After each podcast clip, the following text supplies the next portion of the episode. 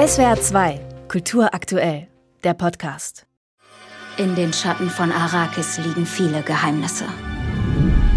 Aber das dunkelste von allen bleibt wohl. Das Ende von Haus Atreides. Dein Vater war kein Freund von Rache. Dune Teil 2 setzt nahtlos die Geschichte des von Teenie-Schwarm Timothée Chalamet gespielten Fürstensohns Paul Atreides fort, der sich nun mit der hübschen Wüstenprinzessin Chani, gespielt von Zendaya, und dem Wüstenvolk der Fremen zusammenschließt, um die Verschwörung zu rächen, die einst seine Familie zerstört hat. Was, wenn Paul Atreides noch lebt?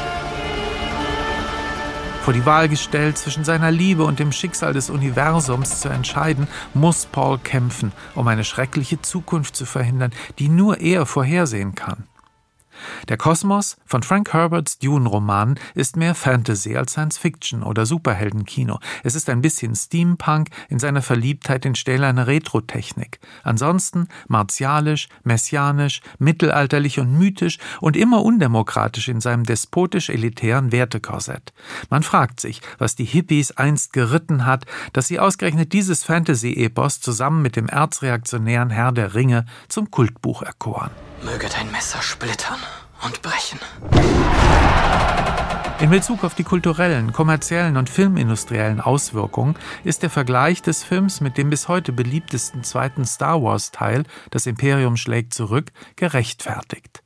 Inhaltlich und in seiner Funktion für die Gesamtstory erinnert alles eher an Der Herr der Ringe, die zwei Türme. Denn auch dies ist ein Film, der komplett auf dem aufbaut, was wir über die Charaktere schon aus dem ersten Teil wussten, ohne den er nicht zu verstehen ist. Es dominiert das Gefühl einer ständigen Zwischenstation, eines Wartesaals der Handlung und einer permanent, aber immer nur latent lauernden Gefahr. Wie bei beiden Filmen scheint ein drittes Kapitel unvermeidlich. Versuch nicht, jemanden zu beeindrucken. Du bist mutig, wir alle wissen das. Sei klar, sei direkt. Der zweite Teil setzt den Bildungsroman des ersten fort und erzählt, wie der Held zum Helden wurde. Das hat dann die Gestalt eines aristokratischen Melodrams früherer Jahrhunderte, das mit dem Verlust der Unschuld und den sogenannten Opfern spielt, die Macht, Familie und Mission vom Helden verlangen. Zuvor muss er lernen, auf Würmern zu reiten. Hast du jemals von deinem ersten Ritt geträumt? In dieser Welt der Intrigen gibt es nicht weiß oder schwarz, sondern nur moralische Grautöne. Zwischen effizienter Gemeinschaft und egoistischer Diktatur verweigert dieses Kinowerk für mitdenkende Erwachsene sich gleichermaßen der wissenschaftlichen Vernunft wie der fundamentalistischen Priesterherrschaft und verschränkt Feudalismus, Handelskriege, Adelsmacht und die Vorstellung metaphysisch-nietzscheanischer Übermenschen zu einem Gebräu, das man vor fast hundert Jahren orientalische Despotie nannte. Wie in den Mad Max-Filmen und unserer Gegenwart geht es um Energie und um knappe Ressourcen. Aber nichts ist auf diesem Wüstenplanet kostbarer als Wasser, wenn man überleben will. Man muss auch an das Wüstenepos von T.E. Lawrence, des unschuldig schuldigen Lawrence von Arabien, denken.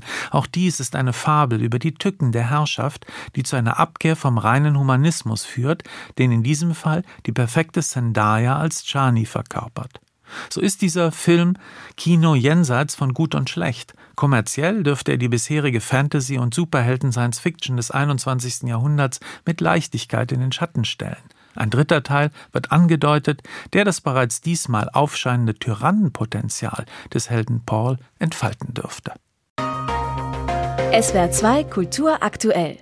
Überall, wo es Podcasts gibt.